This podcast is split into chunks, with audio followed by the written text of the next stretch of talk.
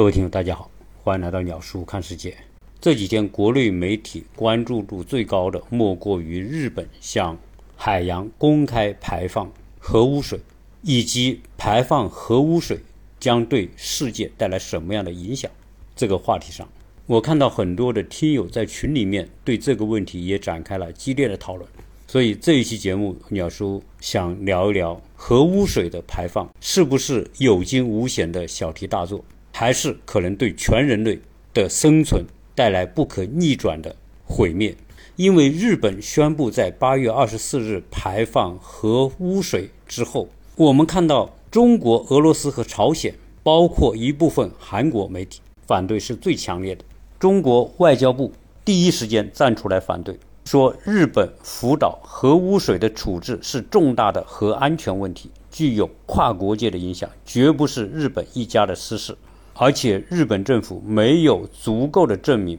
排海决定的正当合法性，没有证明核污水净化装置的长期可靠性，没有证明核污水数据的真实准确性，没有证明排海对海洋环境和人类健康。安全无害，没有证明监测方案的完善性和有效性，也没有同利益攸关方充分的协商。海洋是全人类的共同财产，强行启动向海洋排放福岛核污染水，属于无视国际公共利益的极端自私和不负责任之举。日本所作所为，将风险转嫁给全世界，将伤痛延续给人类的子孙后代。成为生态环境破坏者和全球海洋污染者，侵犯各国人民的健康权、发展权和环境权，违背了自身道义责任和国际法义务。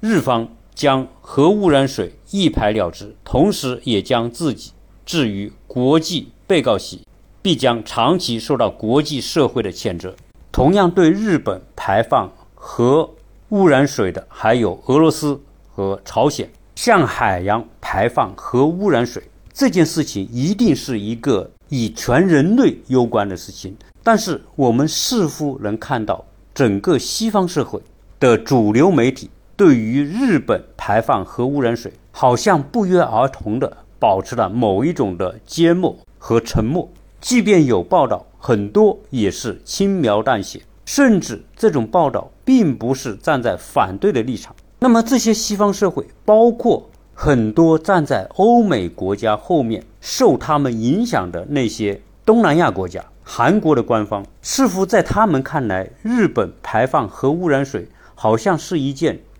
再正常不过的事情。为什么东西方媒体对于日本排放核污染水有这么决然不同的态度？那我们这里先要解释一下，什么叫核废水和核污染水。核废水普遍来说是指那些核电站在运行发电的过程当中，由于它产生极高的温度，需要用水来冷却核反应堆。但是如果这个核反应堆是密封情况良好，没有任何的核泄漏，它有一个坚固和安全的外壳，这些水是围绕着核反应堆的外壳运转，起到冷却作用。这种在安全的核反应堆外围起冷却作用的水叫核废水。由于核反应堆没有泄漏，这些水就没有被反应堆直接污染，这些叫做核废水。而核污染水是指一个反应堆它本身已经遭受到破坏，就像福岛核电站，由于地震把它的反应堆已经给震裂，产生爆炸。也就是说，这个核反应堆它已经已经它的反应堆的保护壳已经破裂了，而且出现了核泄漏。在这种情况之下，东电公司引用海水灌到这个已经爆炸了的核反应堆里面去冷却核反应堆，就意味着这些海水和核反应堆产生了直接的接触。因此，这些水就被核反应堆里面的放射性元素给污染，这些被称为核污染水。当然，东电公司知道这种核污染水的危害性，因此他们就将这些冷却反应堆的污染水用罐子给它装起来。那么从二零一一年一直到现在，这些经过了核污染的水已经有高达一百三十四万吨。所以现在我们可以看到，在很多福岛核电站周边那种大大小小的罐子，那些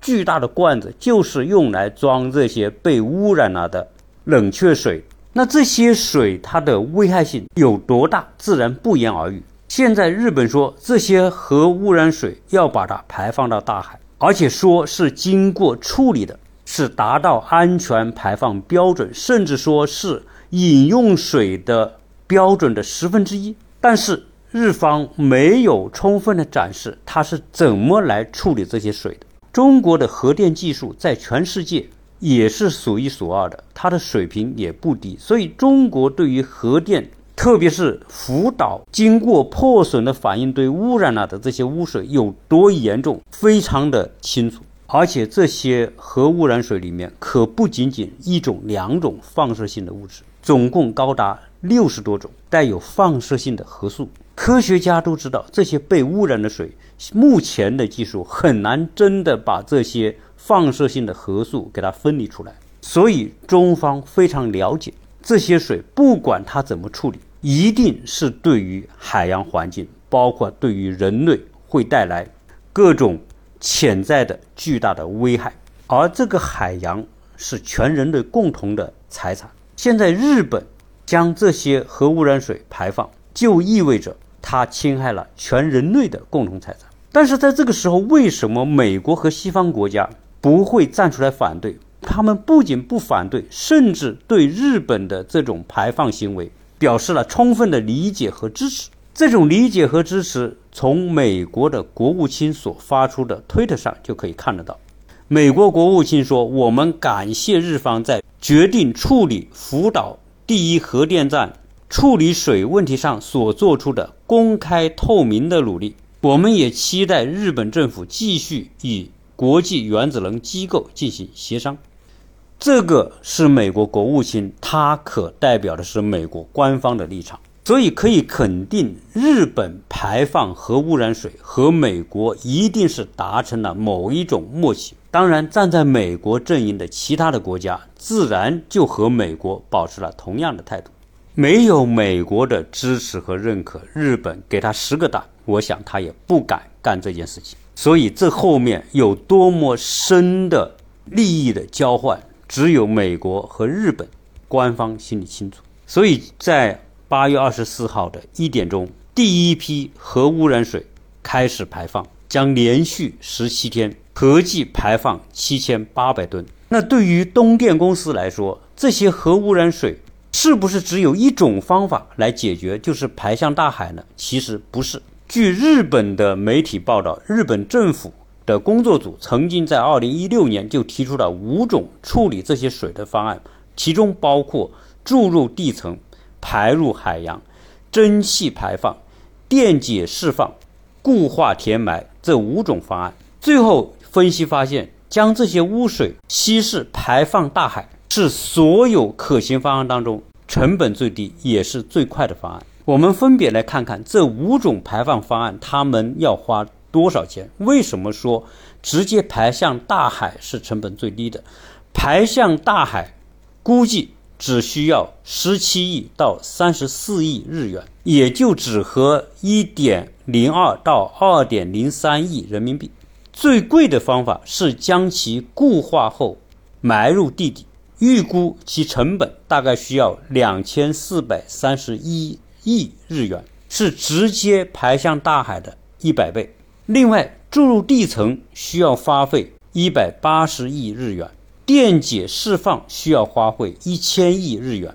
蒸汽排放需要三百四十九亿日元。日本的化学工程师也是日本原子能委员会的成员表示，日本政府对于更具可行性的核污染水处理方案置之不理，选择成本最低、危害最大的排海方案。自2011年3月日本大地震产生海啸，日本东电公司福岛第一核电站发生最高级别七级的核事故。导致核反应堆遭到破坏。事后，东电公司持续向一至三号机组的安全壳内注水以冷却核反应堆的堆芯，加上地下水和雨水不断汇入核电站。到目前为止，已经储存了高达一百三十四万吨的核污染水，而且每天还在以一百四十吨的速度增加。那么，现在日本东电公司排向大海的这些水，是否真的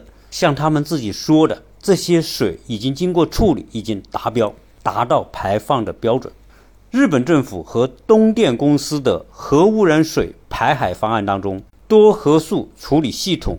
ALPS 是关键，日方坚持把经过 ALPS 处理的核污染水称为处理水，甚至找来日本政客当众喝。而事实上，多核素处理系统运行期间就不断出现问题。在2016年，该装置就发现有四处漏水。2018年，所谓的处理水当中的铯等放射性物质被曝超标。2021年。ALPS 用于吸附排气中的放射性物质的滤网有近半数出现了损坏。在今年的五月，福岛第一核电站港湾内捕获的海鱼，其体内检测出放射性的元素铯含量严重超标，达到每克一万八千贝克勒，这一数字达到了日本国内标准的一百八十倍。那么最关键的问题是。核污染水排放之后，将对海洋和人类产生什么样的后果？据研究表明，福岛的核污染水含有六十多种放射性的核素，很多核素尚无有效的处理技术。日本海洋研究机构的研究表明，自排海之日起，相关放射性物质在五十七天内即可以扩散至太平洋。大半个区域，十年后将蔓延至全球海域，大气循环有可能将核污染水蒸发到云层，再化作雨水洒遍地球的每个角落，潜在的危害难以估计。而核污染水当中的放射性氚会被海藻吸收，形成稳定的有机川，被鱼虾吃掉。而在整个海洋生态当中，大鱼吃小鱼，小鱼吃虾米，因此含有有机川的海产品将不可避免地走向人类的餐桌。在这六十多种核素当中，它的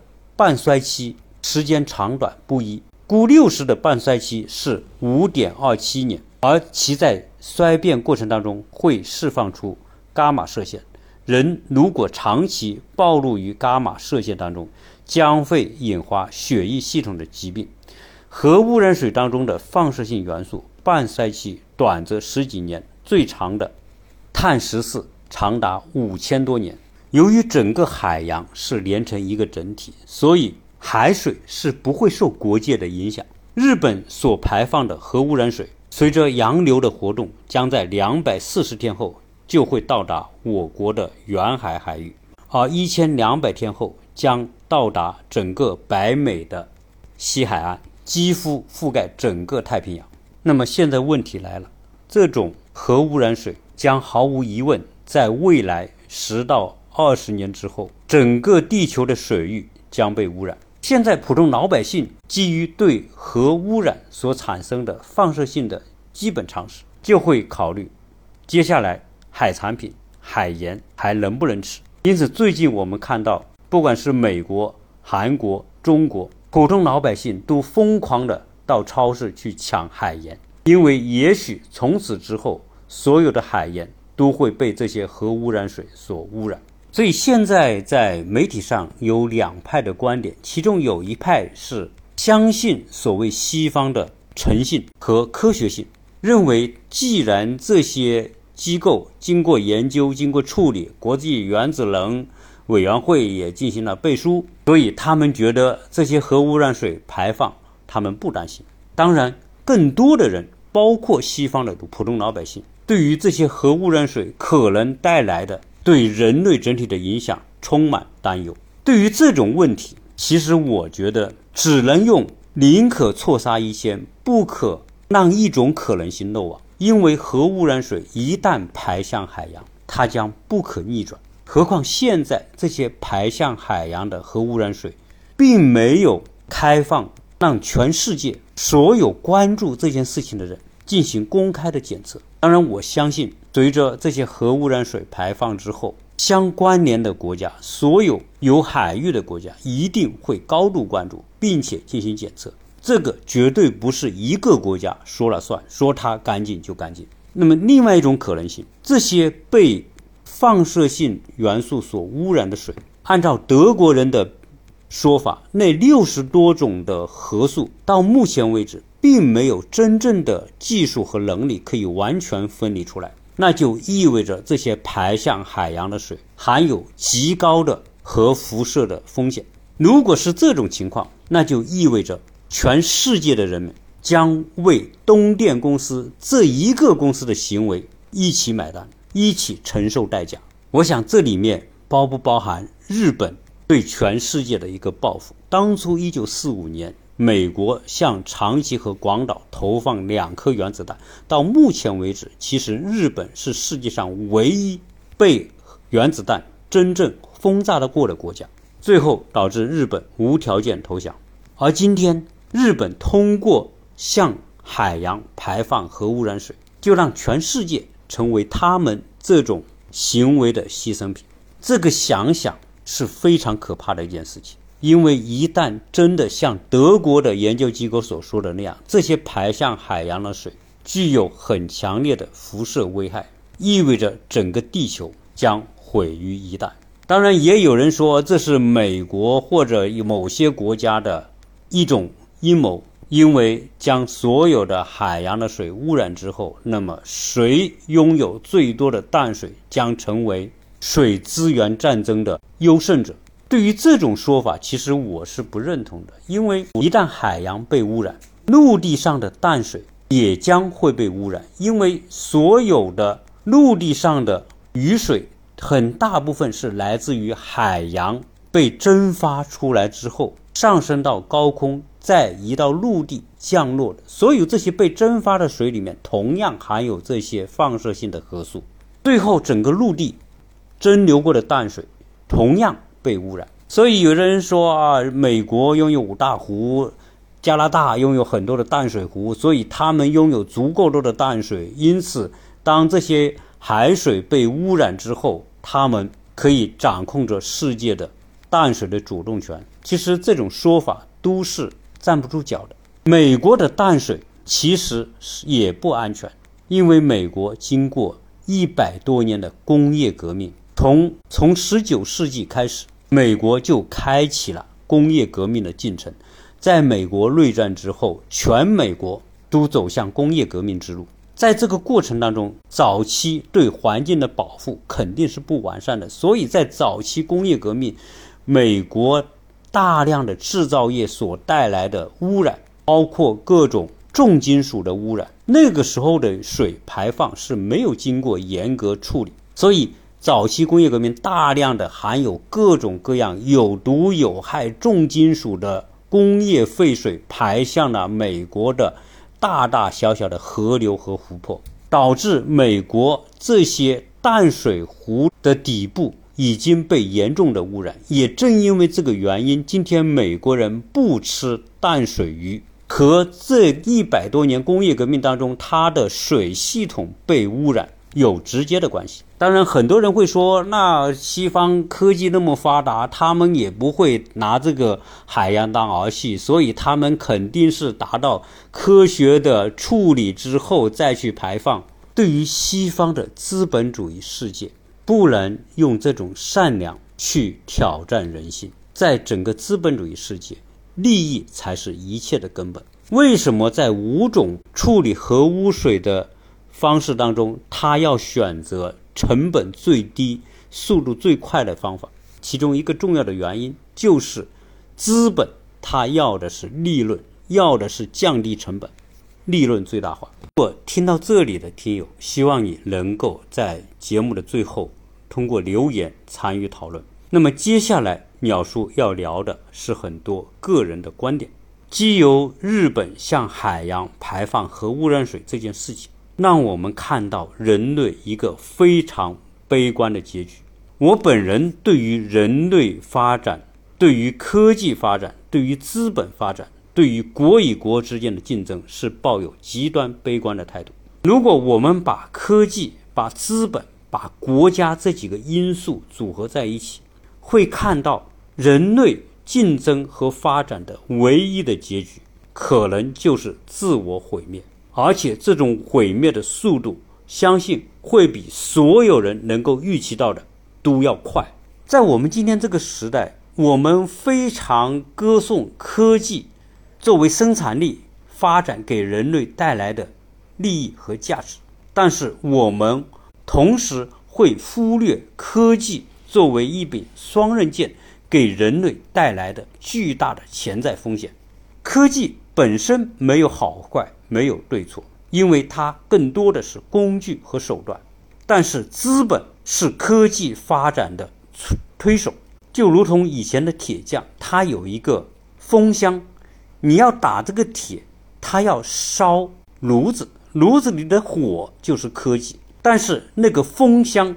呼呼的拉出来之后，让这个火烧得更旺，这个风箱就是资本的作用。当资本和科技走向结合，会催生科技的。肆无忌惮的快速发展，而国家又将科技作为一种竞争的手段，使得本该控制的有序的科技发展变得极其的疯狂。这几年我们看到世界不太平，从前段时间的新冠疫情可以看到生物技术对人类可能带来的巨大威胁。我们所看到的国与国之间的竞争和战争。所以有些国家就会说，我要实在打不赢，那我就只能扔原子弹。而今天，人类为了获得所谓的清洁能源，在全球建了四百多个核电站。我们今天谈到的日本福岛核电站，一个电站排放的污水就将污染整个地球的海洋，那何况还有另外四百多座的核电站？谁能保证那些核电站？不会受到战争的摧毁，不会受到地震的破坏，不会受到火山的影响，甚至不会受到人为的影响。全球的核电站每年产生的核废料高达两千吨，两千吨核废料足以杀死这个地球上所有的人类。一旦真的发生战争，我们知道有核武器作为攻击的手段。同时，我们也要知道，这四百多座巨大的核电站一旦成为战争的攻击目标，它所带来的危害，借由福岛核电站这一件事情就会知道，人类完全就是坐在核的火药桶上面。其实，科技发展像 AI 人工智能，最终它会走向强人工智能和超人工智能。一旦到了那个阶段，AI 科技。对人类会产生什么样的影响？可能普通的人根本不知道，也不关心，因为大家总是认为那个还是很遥远的事情。其实，超人工智能时代一旦到来，人类在它面前就如同今天的蚂蚁看待人类一样。我们在超人工智能面前连蚂蚁都不如，人类将失去对这个星球的主宰，因为超人工智能时代整个世界秩序规则的制定者是。超人工智能，而不是人类自身。现在日本的这些核污染水已经排向大海，而且未来三十到五十年将持续排放，全球的海洋将被污染。未来全球的海滨度假、海滨浴场、海上运动还有没有人敢去？你别看现在很多人说我要去抢盐，我要去储存海鲜。真正十年、二十年之后，可能人类自身也变得麻木了。即便海洋被污染了，我相信还是有很多人会去吃那些被污染过的海产品。如果这种半衰期那么长的放射性物质，经过几十年、上百年对人类自身的伤害，一种极大的可能性会导致生物和人类的畸形，甚至改变人类的 DNA。有没有这种可能？当人类的 DNA 被整个核放射所伤害之后，万一人类因此而集体失去生育能力，那是不是意味着人类这个物种将整体被灭绝掉？因为这次的福岛排核污染水事件，它不是切尔诺贝利。切尔诺贝利虽然也是极其严重的核泄漏，但是它对地球和人类的伤害仅仅局限在那个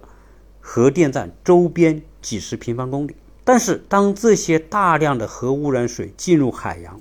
意味着整个地球和这个地球上的所有的人类都被核污染所裹挟。如果一旦出现这种情况，那我们会想想人类是多么悲催的一个物种。所以，从任何一个角度，当我们看到强大的资本，看到几何基数增长的科技能力，看到国与国之间那种。残酷的竞争，我们从哪里能看到人类的出路？所以有人说，文明，很多人是歌颂它的发展，认为人类文明越发展一定会越好。包括埃隆·马斯克都认为人类要对未来充满信心。但是从我们所看到的现实和逻辑的角度，自从近代工业革命开始，每一次的科技进步。和发展会带来更多的问题，而更多的问题会促使人们去探索更多的解决这些问题的手段，